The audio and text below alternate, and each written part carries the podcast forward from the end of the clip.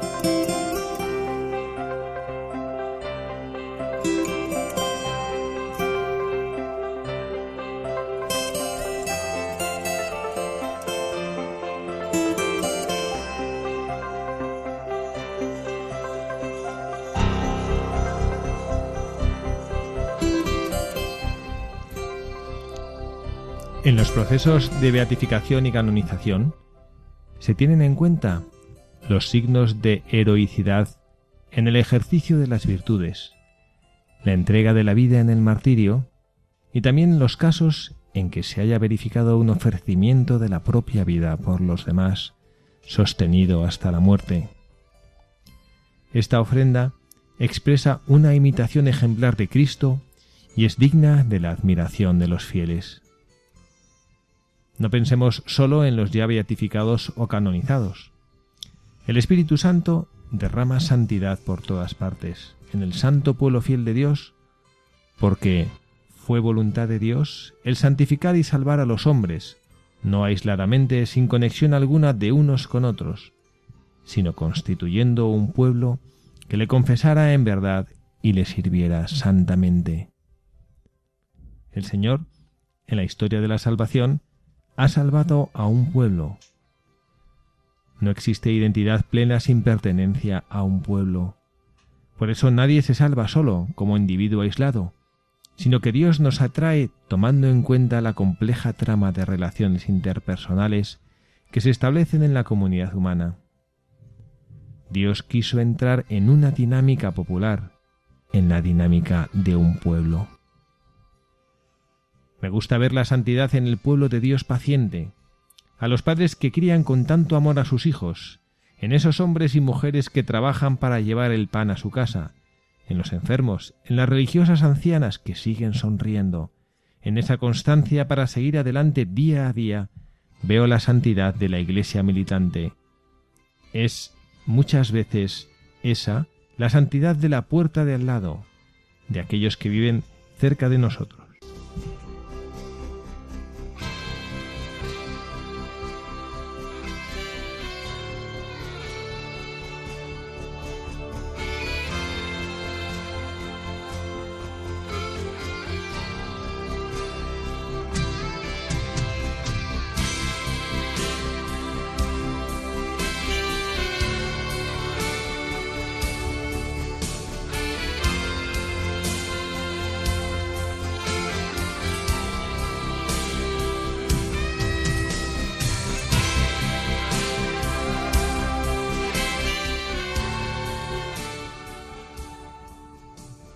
Tardes, queridos amigos, queridos oyentes de este programa de Buscadores de la Verdad, una nueva tarde de sábado. Pues el equipo que hacemos realidad este programa nos ponemos junto a ustedes a su servicio para tratar de ser portadores de la palabra del Señor a través de la radio de María. Hace algunos días tuve la oportunidad de ir a un cantamisa que me ayudó muchísimo a escuchar y vivir, escuchar al que predicaba y vivir la celebración. Y el predicador nada más empezar dijo una cosa que me emocionó como sacerdote. Dijo, me toca a mí predicar y doy gracias por esta oportunidad porque nada me hace más feliz que predicar el nombre de Jesucristo. Bueno, pues con esta ilusión nosotros, el equipo de buscadores de la verdad, quienes habla el padre Javier Cereceda, también tenemos con nosotros al hermano Michael Cancian. Hermano Michael, muy buenas tardes. Muy buenas tardes a todos, aquí encantado. Tenemos también con nosotros a Jean-Pierre Oleguer, que no es la primera vez que está con nosotros. Jean-Pierre, muy buenas tardes. ¿Qué tal? Un gusto estar aquí nuevamente. y tenemos por primera vez aquí a otro gran sacerdote, el padre Alfredo Herrera. Padre Alfredo, muy buenas tardes. buenas tardes, Padre Javier. Gracias por estar aquí con nosotros. Nada, nada. Que me dice usted antes que es la primera vez que está aquí en la radio. Totalmente. Bueno, pues seguro que no va a ser la última, porque esto de la radio de María engancha. ¿eh? Venir con María y ponerse bajo su manto en esta su radio es algo que llena el corazón de ilusión, como decíamos al principio, que nos llena el corazón a los cuatro que estamos aquí, poder estar con ustedes predicando el nombre de Jesucristo, no solo explícitamente decir el nombre de Jesucristo, sino predicar sus maravillas, lo que Él hace en los corazones de las personas. Y bueno, voy a pedir a hermano Michael que nos explique, aunque ya habrán intuido nuestros oyentes por el editorial de hoy del Santo Padre Francisco, que nos ha ofrecido una reflexión muy buena que, bueno, pues vamos a adelantar de qué vamos a hablar. Exactamente, el personaje que vamos a hablar eh, es eh, un gran mártir o el primer mártir de la iglesia, ¿no? Así que vamos a tener este privilegio de sondear su vida, eh, su corazón y, buscar de ver qué nos puede enseñar y cómo traerlo al día de hoy, ¿no? No solamente contemplarlo para ver cosas bonitas, pero también para ponerlas en práctica en nuestra época contemporánea, ¿no? Y además a mí me ha encantado la editorial, porque, porque la editorial no solamente hace ver que los santos son eh, los mártires y tal, que parece como algo lejano a nuestra vida actual, ¿no? Eh, pero sí, bueno, que tampoco no es tan lejano, pero que también hay santos de la puerta al lado y hay mártires que a lo mejor no han dado su vida, pero por ejemplo una madre de familia que es mártir, ah, podemos sacar enseñanzas de ahí. Así que lo dejamos para después, para nuestro diálogo, y vamos un poco a sondear la vida de San Esteban, ese, ese primer mártir de la iglesia. Vamos a hablar de San Esteban y bueno, pues vamos a escuchar y a conocer un poquito lo que él hizo y cómo vivió. Mm, realmente son pocas, no, es mucho lo que nosotros sabemos de San Esteban, pero bueno, pues es suficiente de saber que dio su vida por Jesucristo al inicio de, la vida de la Iglesia. ¿no? Ponemos eh, ahora mismo en nuestro corazón a la escucha para poder aprender lo que este santo nos quiere decir.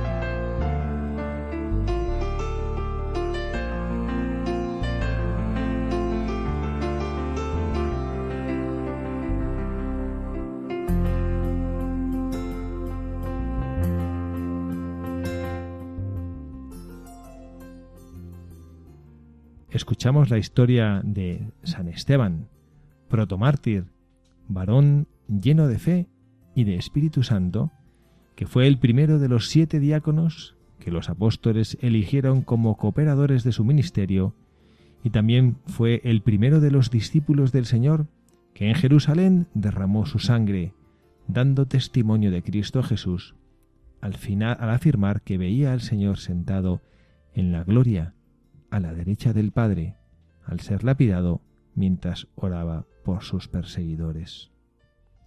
Se llama protomártir porque tuvo el honor de ser el primer mártir que derramó su sangre por proclamar su fe en Jesucristo. Después de Pentecostés, los apóstoles dirigieron el anuncio del mensaje cristiano a los más cercanos, a los hebreos, despertando el conflicto por parte de las autoridades religiosas del judaísmo. Como Cristo, los apóstoles fueron inmediatamente víctimas de la humillación, los azotes y la cárcel, pero tan pronto quedaban libres, continuaban la predicación del Evangelio. La primera comunidad cristiana, para vivir integralmente el precepto de la caridad fraterna, puso en común todo. Repartían todos los días cuanto bastaba para el sustento.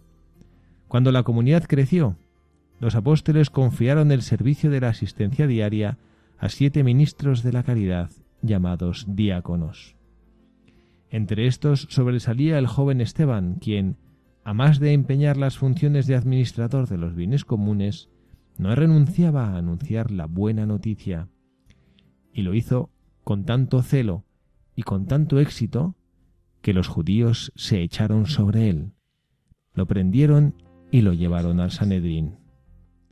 Después presentaron testigos falsos que dijeron, Este hombre no cesa de proferir palabras contra el lugar santo y contra la ley, pues lo hemos oído decir que este Jesús, el Nazareno, destruirá este lugar y cambiará las costumbres que nos transmitió Moisés. Esteban, como se lee en el capítulo séptimo de los Hechos de los Apóstoles, lleno de gracia y de fortaleza, se sirvió de su autodefensa para iluminar las mentes de sus adversarios. Primero resumió la historia hebrea desde Abraham hasta Salomón, luego afirmó que no había blasfemado contra Dios ni contra Moisés, ni contra la ley o el templo. Demostró, efectivamente, que Dios se revela aún fuera del templo, e iba a exponer la doctrina universal de Jesús como última manifestación de Dios. Pero sus adversarios no lo dejaron continuar el discurso porque, lanzando grandes gritos, se taparon los oídos y echándolo fuera de la ciudad se pusieron a apedrearlo. Doblando las rodillas bajo la lluvia de piedras, el primer mártir cristiano repitió las mismas palabras de perdón que Cristo pronunció en la cruz. Señor, no les imputes este pecado.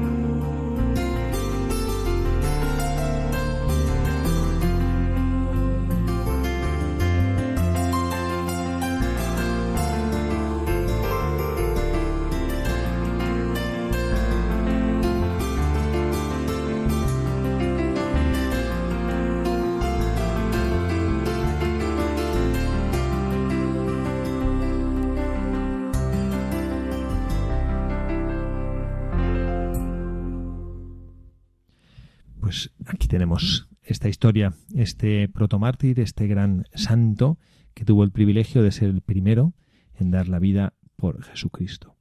Y hemos querido, y el hermano Michael así lo propuso preparando este programa, que dedicáramos un programa a, los cristianos perseguidos, a las personas que sufren por vivir su fe. Y creo que es una cosa que nosotros mm, estamos lejos de comprender, ¿no? Yo no sé si Jean-Pierre, que es un jovenazo chileno, ha tenido ocasión de, de sufrir por vivir su fe. ¿Tú has tenido ocasión de alguien te ha perseguido por vivir tu fe? Pues la verdad que sufrir así eh, se me hace algo muy lejano. Tal vez lo más cercano puede ser que te juzguen, que te insulten o algo por el estilo. Y es más, uno al pensar en mártir se imagina algo de, de cientos de años atrás que, que, ya no puede ocurrir. Pero la verdad que es impactante el ver que, que hasta el día de hoy hay gente que sigue eh, corriendo por intentar salvar su vida o que la pierde incluso por intentar vivir su fe.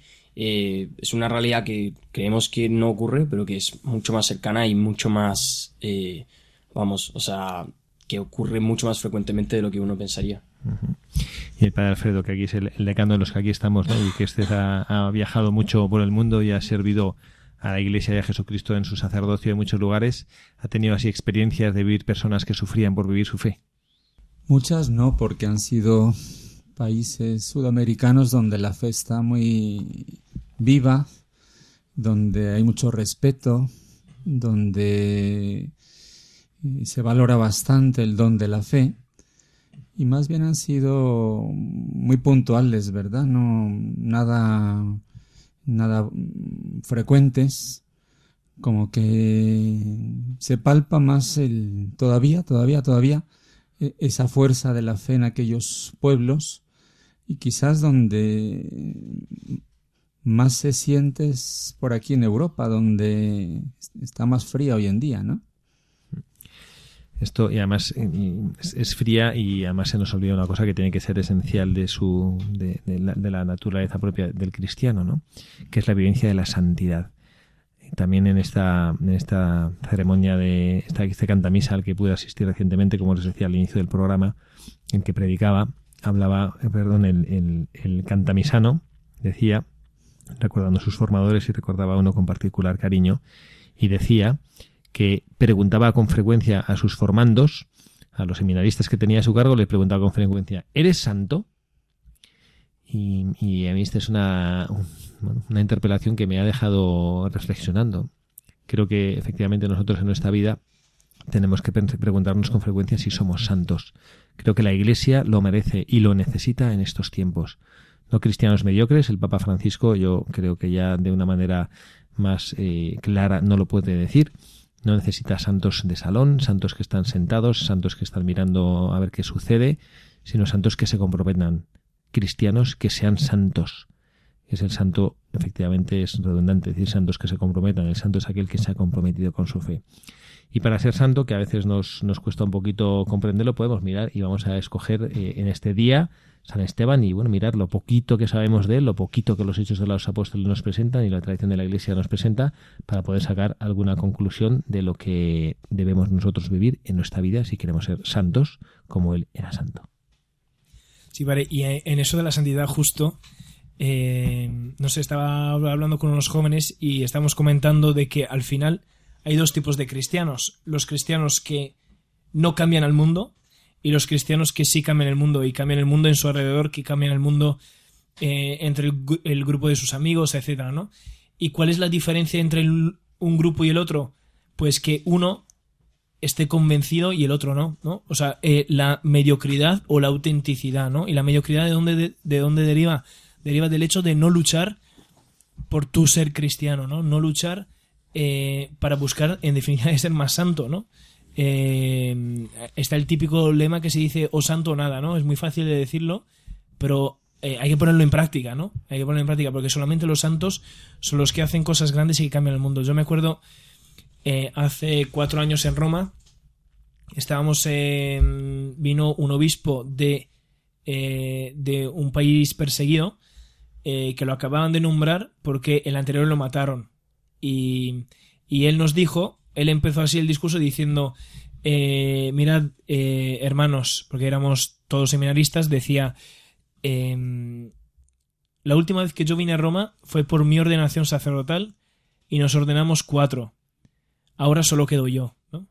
Y esto, o sea, a nosotros nos dejó todo callados, ¿no? diciendo, aquí, o sea, la realidad que vive este sacerdote, ¿no? Y, y hablaba con una convicción, con una, con, una convicción de lo, de, con una certeza, con un ardor que nos dejó muy impactados, ¿no? Y, yo creo que eso también, ¿no? O sea, eh, que donde hay cruz y donde hay persecución, hay, hay fe, hay fe auténtica, porque ahí no te da espacio a ser mediocre, ¿no?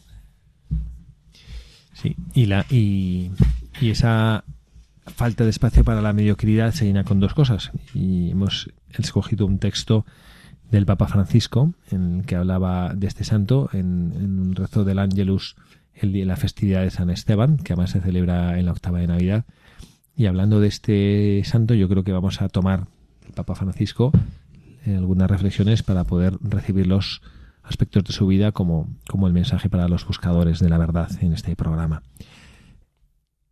Definía el Papa a San Esteban como un hombre lleno de fe y de Espíritu Santo me llama la atención esto, ¿no? El padre, Alfredo, cuéntenos usted cómo, cómo el Papa hace esta distinción, ¿no? que es teológicamente evidente, ¿no? Pero como una reflexión que nos ayuda a, comprender que el santo tiene que tener estas dos cosas, no solo la fe, sino el Espíritu Santo, ¿no? Y que, como qué diferencia, cómo, cómo nos puede iluminar para comprender esta diferencia. Entre fe y la acción del Espíritu Santo. Pues la fe es el don que ya está ahí que se profundiza, que se interioriza, pero que necesita, yo creo que renovarse y actualizarse constantemente. Y ahí es donde la fuerza de la acción del Espíritu Santo pues nos, nos sigue iluminando y actualizando la fuerza de la fe y, el impulso de la fe en el vivir de cada día, ¿no? Como ese don se va actualizando y se va potenciando en la medida que pues nos abrimos a la acción del Espíritu Santo, a la acción suya que nos, que nos quiere mm, ver y, sentir pues eh, activos ¿no? en la vivencia de esa fe, que no es una fe estática, sino que es una fe que que se va moviendo, por decirlo así, se va renovando. Sí, y yo, eh, añadiendo a eso, eh, está, está, un poco pensando y meditando el tema de cómo un mártir tiene que eh, vivir en esos dos polos, ¿no? Porque al final la situación se lo, se lo, lo obliga. Y es tener fe el para qué está dando su vida, o sea, tener una seguridad tal de que eh, pero una seguridad de fe de que hay el cielo, que Jesucristo se lo está esperando y sobre todo que Jesucristo se lo está pidiendo. Y luego eh, la otra tensión es la acción del Espíritu Santo, porque cuando nos dejamos eh, invadir del Espíritu Santo, pero sobre todo que actúe en nosotros, el Espíritu Santo nos hace hacer cosas atrevidas, cosas que a lo mejor humanamente o por demasiada prudencia no nos atrevemos, ¿no? Y, de ir más allá, de hacer cosas grandes, ¿no? Y, en eso me gusta puntualizar un hecho que en el, en el Evangelio dice eh, que ahí estaba, dejaron la capa a los pies de Saulo, ¿no? Y Saulo decía, aprobaba, aprobaba esta ejecución. Y, y, yo, y yo pensaba, a lo mejor el testimonio de este mártir también ha contribuido a, cuando Saulo tuvo que recapacitar después de su experiencia de Cristo, ¿no? O sea que el Espíritu Santo, a través del testimonio, ha actuado en el corazón de otros también, ¿no? No cabe duda que el Espíritu Santo siempre actúa y siempre toca los corazones y seguramente que Saulo quedó dentro de sí la imagen de este hombre que mientras estaba entregando su vida estaba pidiendo perdón por los que le habían asesinado que era exactamente lo mismo que había hecho Jesucristo al que le perseguía. Es que yo creo también, volviendo un poco lleno del Espíritu Santo, que ser mártir es una gracia que, te regala Dios porque humanamente ya llega, llegamos a ese límite que como seres vivos eh, no queremos morir. Entonces, el ya entregar tu vida, o sea, el enfrentarte a la muerte, yo creo que para Esteban haber visto las piedras, saber lo que venía adelante, ya llega a ese límite humano en el cual eh, Dios te regala la gracia y que, claro, el Espíritu Santo te da la fuerza. Y, ahí yo veo un, valor también en el cual pienso, eh, si hoy tenemos fe, es porque hubo gente que, murió por esa fe, hubo gente que sufrió por esa fe, que eh, sufrió miles de privaciones, o sea, puede ser hambre, frío, cansancio, que caminó, que salió de su tierra, que dejó su familia, todo, y todo eso para que hoy pudiéramos tener esa fe, que la verdad que es un regalo.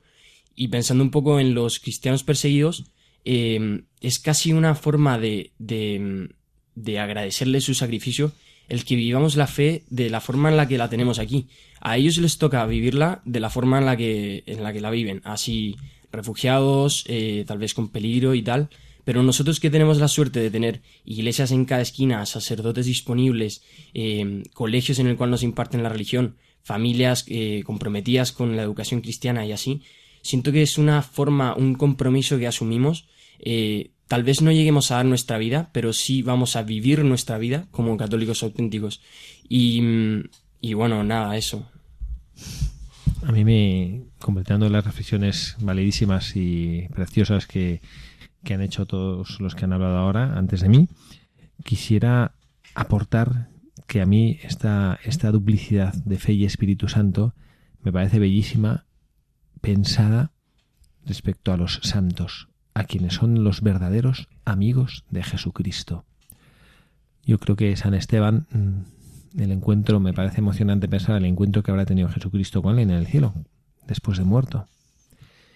Y cómo habrá abrazado el Señor a este amigo suyo, a este hermano suyo, a este hijo suyo, que fue capaz de dar, como nos decía ahora Jean-Pierre, lo que hasta el instinto te impide dar, que es tu propia vida. Tenemos un instinto de supervivencia que protege nuestra vida, sin embargo él, sabiendo que su vida se acababa, que se la arrebataban, no que la diera libremente, se la arrebataban, a pesar de eso, aceptó esa oblación de su vida y vivió convencido de lo que era lo que Dios esperaba de él.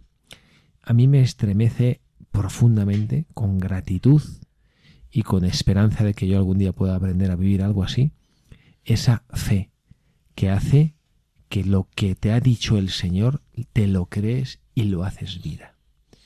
Y en este sentido, mm, también recuerdo en haber vivido en esta celebración de el cantamisa que he podido vivir recientemente varias, no esta de la que hemos hablado ahora, sino en otro cantamisa que viví, donde se celebraba a un neosacerdote alemán y la familia estaba ahí y a mí me impresionó profundamente el fervor y el recogimiento visible, porque hay un recogimiento que no somos capaces de ver, que es el que cada uno tiene en el interior de su corazón, pero había un recogimiento visible de su cuerpo, de, como, de las posturas, del silencio, de la oración, hasta del canto, había una expresión visible de esa fe.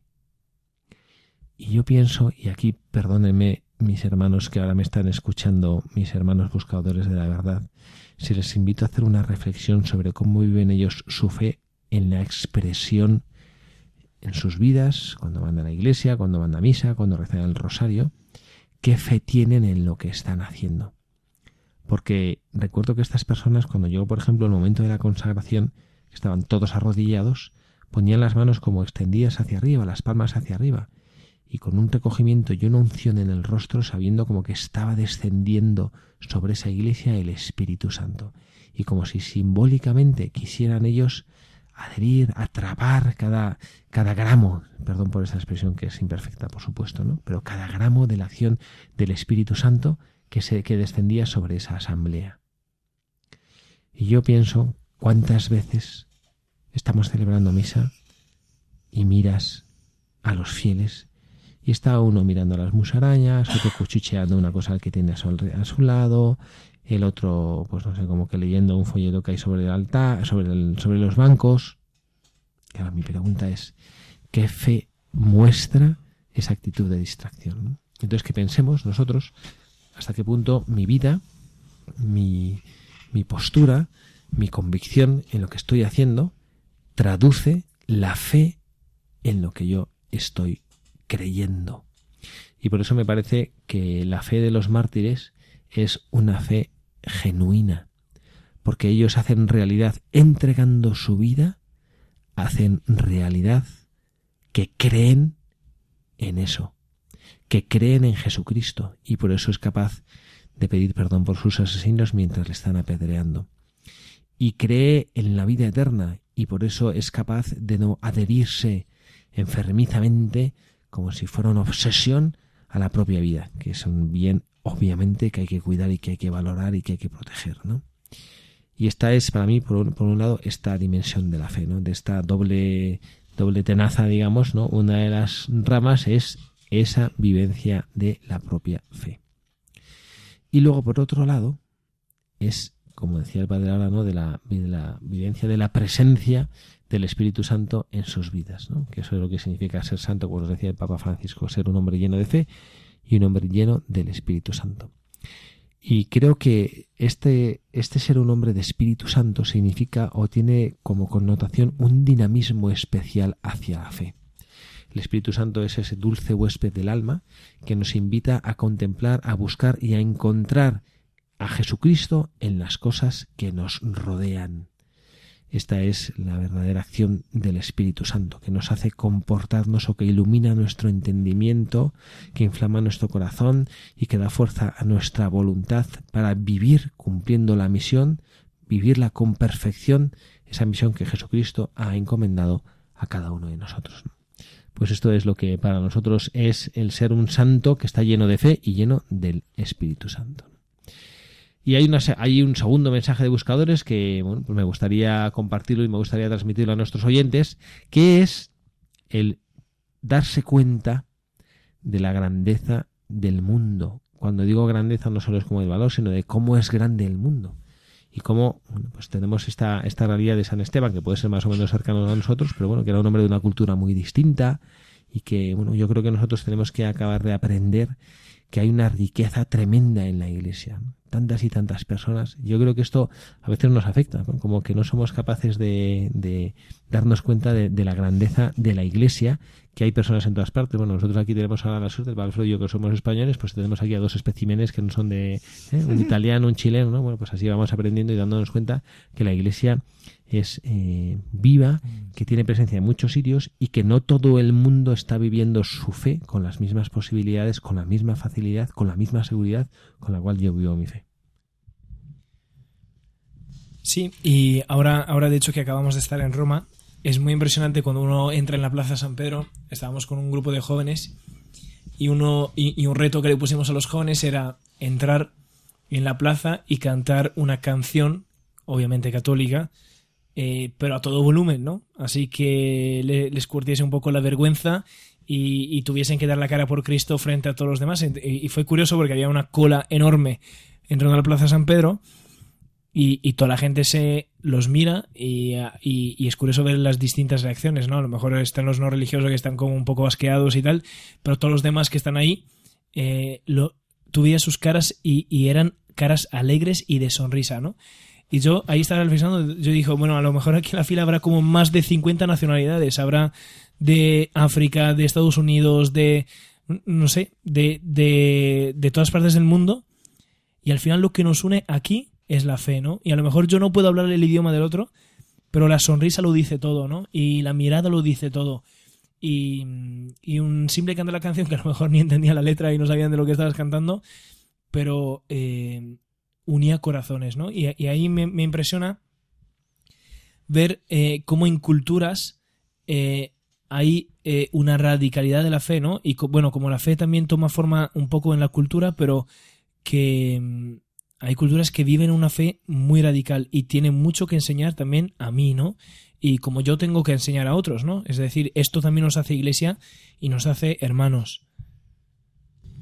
Sí, bueno, de hecho, voy a tomar un poco ese ejemplo que mmm, al principio a los chicos les daba un poco de, de vergüenza comenzar a cantar, pero basta solo con que uno comience a, a, gritarlo así, eh, con convicción, a todo volumen, aunque sea desafinado lo que sea, para que los demás se sumen. Y yo creo que ese, eso es algo que humanamente nos pasa mucho. Eh, yo voy, pero si va más gente. Yo lo hago, pero si lo hace más gente. Siempre necesitamos como, como alguien que dé ese primer paso. Y en ese sentido, tomando un poco a, a este proto mártir, que fue el primer mártir, yo tal vez en ese momento hubiera pensado, ¿qué valor tengo como misionero, como evangelizador, estando muerto? Si para predicar necesito poder hablar, necesito poder ir a otros lugares, necesito ah, estar con la gente.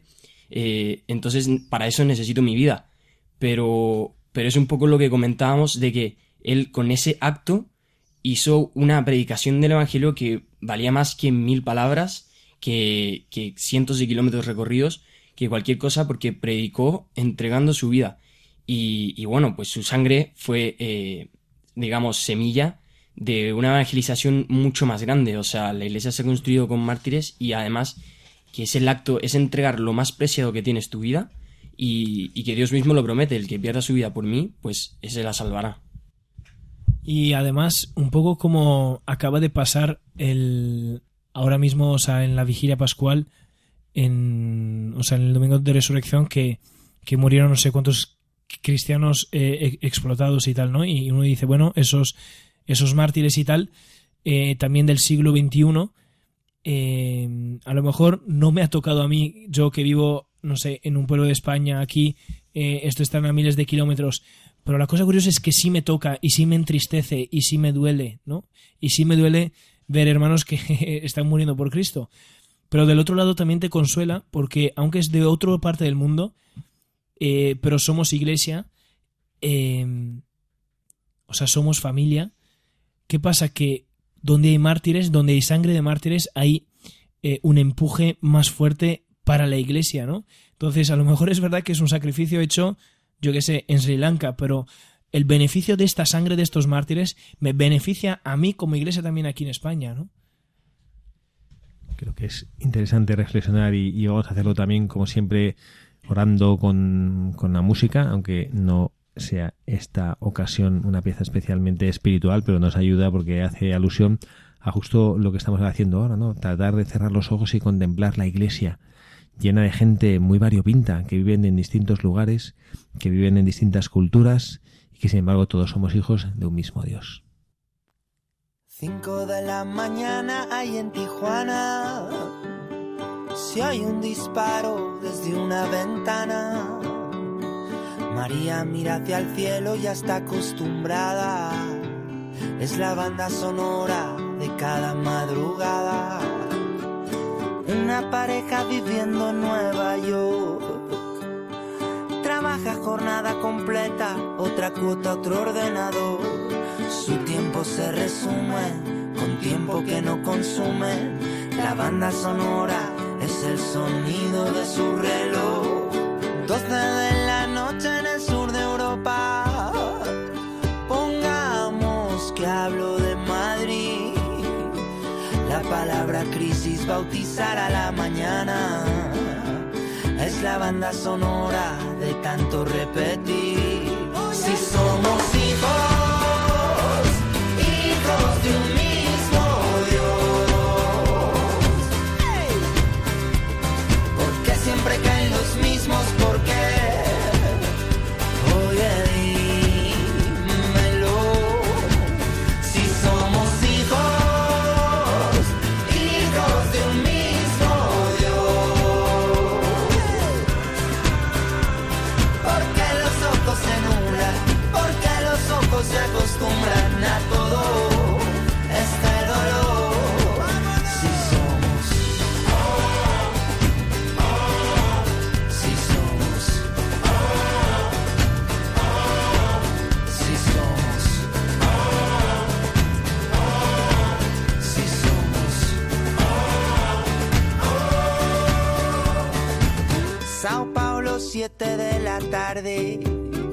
Cacerolas en lugar de tambores inundan la calle. Joao sigue con lo suyo, con sus labores. Fuera suena la banda sonora de sus dolores. Luis con el mundo lleva una vida muy social. En la red un millón de amigos dice no te pueden fallar. Pero en su casa hace un mes que nadie cruza su portal. La banda sonora, solitaria comunidad. Un hombre camina por las calles de Dakar. Se pregunta si una enfermedad se puede orquestar. ¿Quién traerá la vacuna? Moneda y cambio de una fortuna. Una banda sonora que pronto se olvidará. Si somos hijos,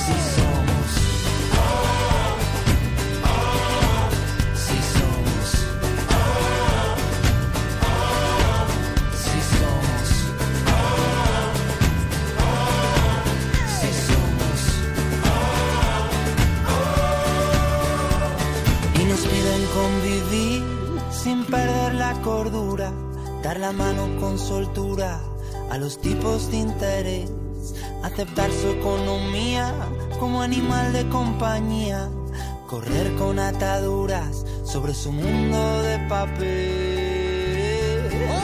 Si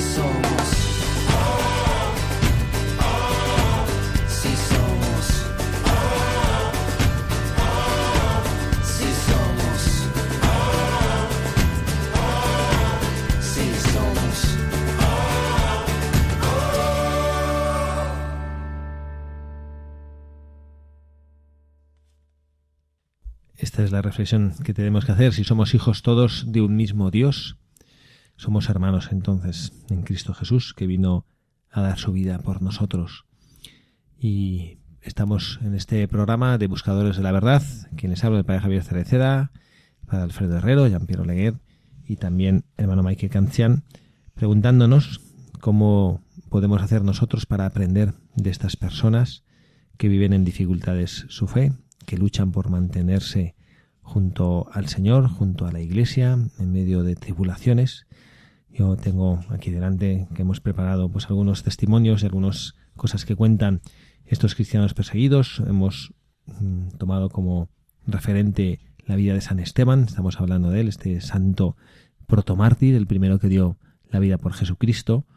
Y, viendo esto y estos testimonios a mí me estremece, ¿no? Pensar que, bueno, pues comentarios que hacen algunos como no somos capaces de valorar nosotros que tenemos que vivir escondidos nuestra fe, el regalo que es vivir la fe en comunidad. Y esto es para mí, bueno, pues otra de las enseñanzas que yo, que yo quisiera tomar, ¿no? De, este día en el cual estamos pensando en estos cristianos que, que les cuesta a veces bajo riesgo de sus propias vidas el vivir su fe. Y, es esta dimensión comunitaria, ¿no? que me da padre Alfredo que usted bueno pues que ha estado ahí a veces como nos decía antes en los países de Latinoamérica donde los cual, en los cuales pues bueno no hay una persecución eh, en la fe pero bueno pues a veces las comunidades están un poco aisladas no y lo que es el regalo que supone poder vivir juntos poder vivir eh, acompañados de otros fieles compartir la misma fe celebrar los sacramentos el Papa Benedicto el Papa emérito Benedicto nos decía hace años lo importante que es no ser como un francotirador de la fe. Y nosotros tenemos ese regalo, ¿no? esa oportunidad de poder ir a la iglesia, de poder compartir la fe, de en tantos sitios que hay adoraciones, poder vivir la Eucaristía acompañados de muchísimos fieles, con coros que animan la Eucaristía y bueno, y a veces como que eso nosotros no, lo valoramos. No nos damos cuenta de la, bueno, pues de la importancia o del regalo que supone vivir, eh, vivir esta fe en comunidad. ¿no? Padre, eso del francotirador de la fe, ¿qué, ¿a qué se refiere? El francotirador es, bueno, es una imagen como de, en, una, en una guerra, el francotirador es el que está solo. Entonces es el que va en busca de los enemigos, está, está, escondido y bueno, pues él trata de hacer la guerra él solo, por su cuenta, ¿no? Y, no vinculado a un grupo, ¿no? Esa es la imagen es esta, ¿no? De, no vivir como francotirador no es como que tengas que matar a nadie, ¿no? Sino que, bueno, pues que en vez de vivirla en un, en un cuerpo que lucha, la, la vives tú solo, ¿no? Además es curioso porque, por ejemplo, yo ahora pensando en, en la conversión misma de San Pablo, lo que hizo, no Dios le podía haber dado las super instrucciones ahí y como lo tenía ahí, ahí parado, no sabía qué había pasado y tal, no le dice, no, no, ve con Ananías y él te instruirá. O sea, le reconstruye, le, le, le reconduce a una comunidad y luego desde la comunidad empieza a evangelizar, ¿no? Entonces, o sea, eh, eh, esto es fundamental porque al final lo que nos caracteriza como, la, como, la, como iglesia y como católicos es mira cómo se aman, ¿no? Y, esto no se puede ver eh, si uno no, no, no, vive en comunidad, ¿no? O sea, no vive con otros apóstoles, no vive con otros cristianos que comparten los mismos ideales, ¿no? No solamente vivirlo hacia el que no cree. O sea, no vivir el amor hacia el que no cree, pero vivir como se aman en comunidad, ¿no? Y esto es lo que atrae.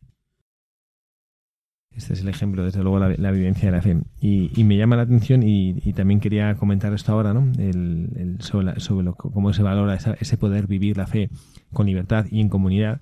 Lo que decía un, un arzobispo en Irak, un arzobispo cristiano en Irak, cuando recibía a, bueno, personas que estaban huyendo de la persecución religiosa y decía, los, leo textualmente, que es un testimonio que a mí me impacta, los cristianos han preferido dejar atrás todo aceptando la pobreza absoluta antes que vivir bajo el sometimiento y la sumisión que les suponía abandonar su fe.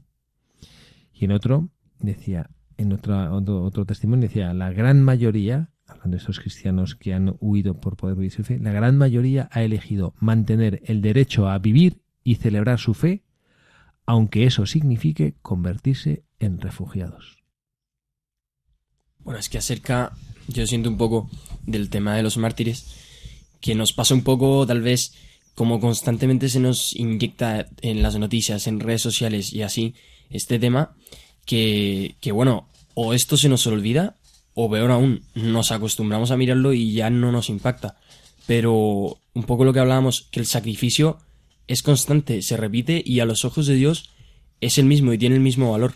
Entonces, eh, tomando un poco lo que decía usted, hermano, que si ellos entregaron su vida, ¿cómo yo no voy a poder ir a misa? ¿Cómo yo no voy a poder rezar un rosario? ¿Cómo yo no voy a poder confesarme? Digo, si ellos hicieron esa entrega absoluta por vivir tan poco su, eh, su fe, o sea, con tan poco privilegio, ¿cómo yo no voy a poder hacerlo eh, que tengo todas las facultades y tengo toda mi disposición? Además, yo quiero añadir, no sé, como este obispo que comentaba antes, que nos dio el testimonio, eh, nos dijo una cosa súper fuerte también, y decía que las comunidades que él atendía, eh, un día estaban en un país, o sea, en un pueblo, y luego otro día estaban en otro pueblo, y, y- era una comunidad cristiana que no tenía una sede, o sea, no tenía una parroquia, eran una eran refugiados literalmente, entonces eh, y, se- y se- y- y tenían que huir constantemente, entonces y él nos decía una cosa que a mí se me clavó mucho en el alma, que decía eh, que los, los cristianos perseguidos, la comunidad que él atendía, no sabían, o sea, la única certeza que tenían es que este día tenían vida y el día siguiente no podían garantizar eh, que vivían. Y, a mí esto me impresionó mucho. Y, yo ahí decía, no, sé, yo reflexionaba diciendo cómo estos deberían recibir la comunión en la Eucaristía sabiendo que tiene que, que ser su última comunión, ¿no? Cómo de- deberían recibir el sacramento de la confesión sabiendo que debería ser su última confesión, ¿no? Y, y yo creo que, o sea, es muy fuerte. Bueno, pues es, es una, una realidad que la fe, cuando experimenta esta persecución, es como una especie de, de crisol que la purifica. Y yo, bueno, pues ya casi acabando porque se nos, ya se nos va concluyendo el tiempo de, de este programa, quisiera leer lo que el Papa Francisco, bueno, una frase muy breve, pero que fuera como la última enseñanza, el último mensaje de los buscadores que queremos compartir con nuestros oyentes en el día de hoy. Hemos contemplado a través de la vida de San Esteban este protomártir que supo dar en medio de la persecución, que en ese caso era en medio de los judíos, ¿no? que muy cerquita de la muerte de Jesucristo, él supo vivir con esa grandeza de corazón la defensa de su fe y él supo que en eso pues no le importaba perder su vida con tal de tener a Cristo. Esto lo decía San Pablo o lo dirá San Pablo después cuando se convierta. San Pablo que era el joven a cuyos pies moría desangrado y apedrado Esteban, ¿no? Todo lo estimo basura frente al conocimiento de Jesucristo, ¿no?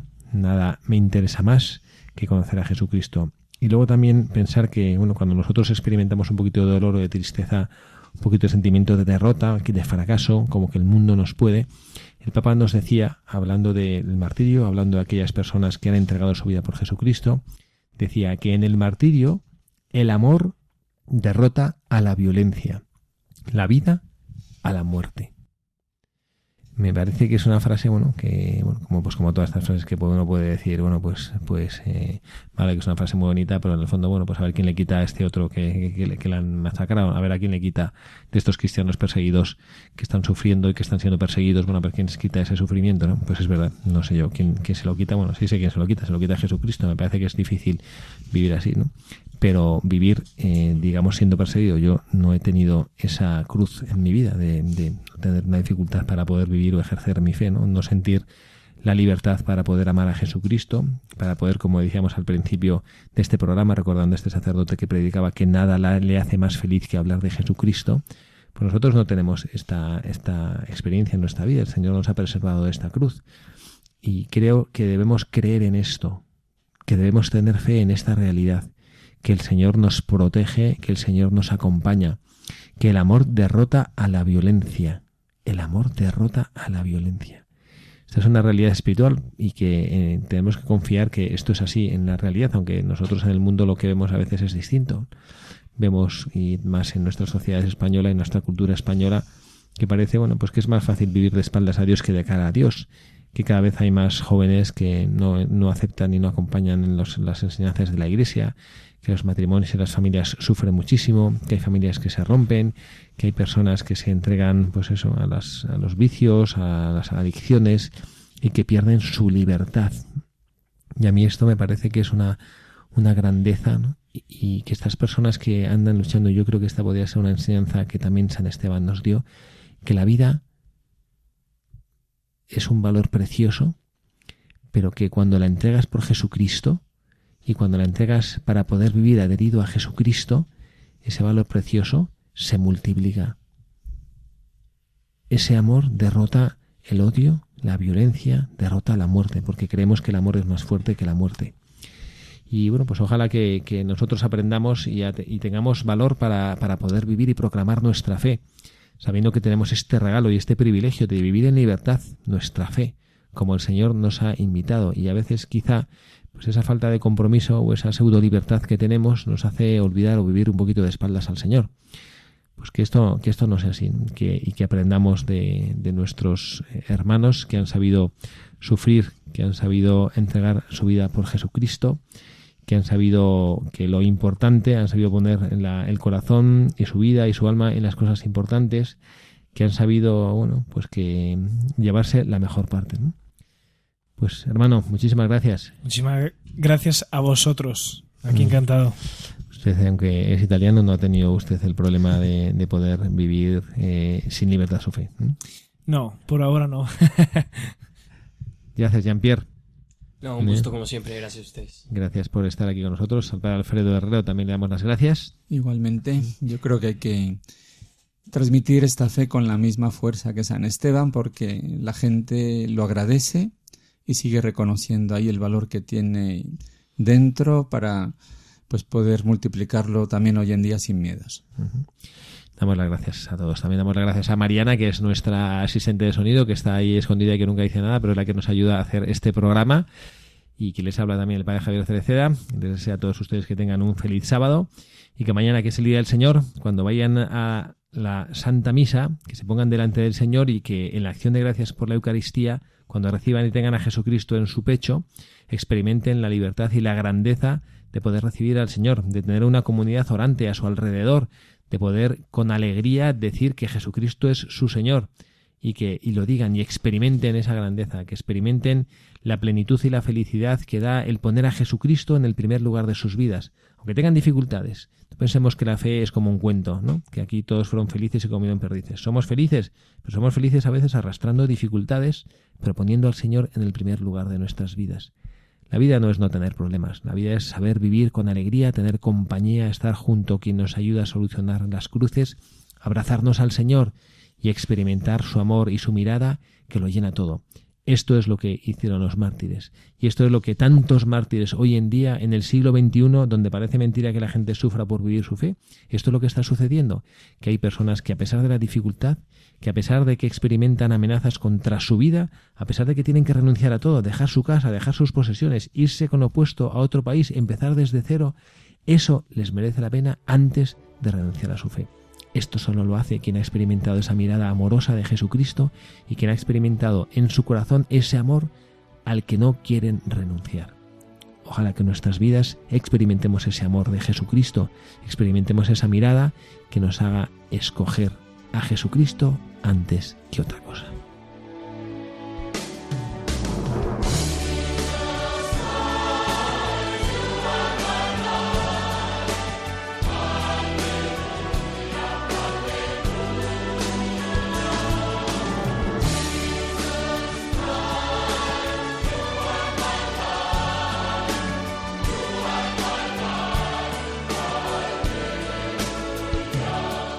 han escuchado Buscadores de la Verdad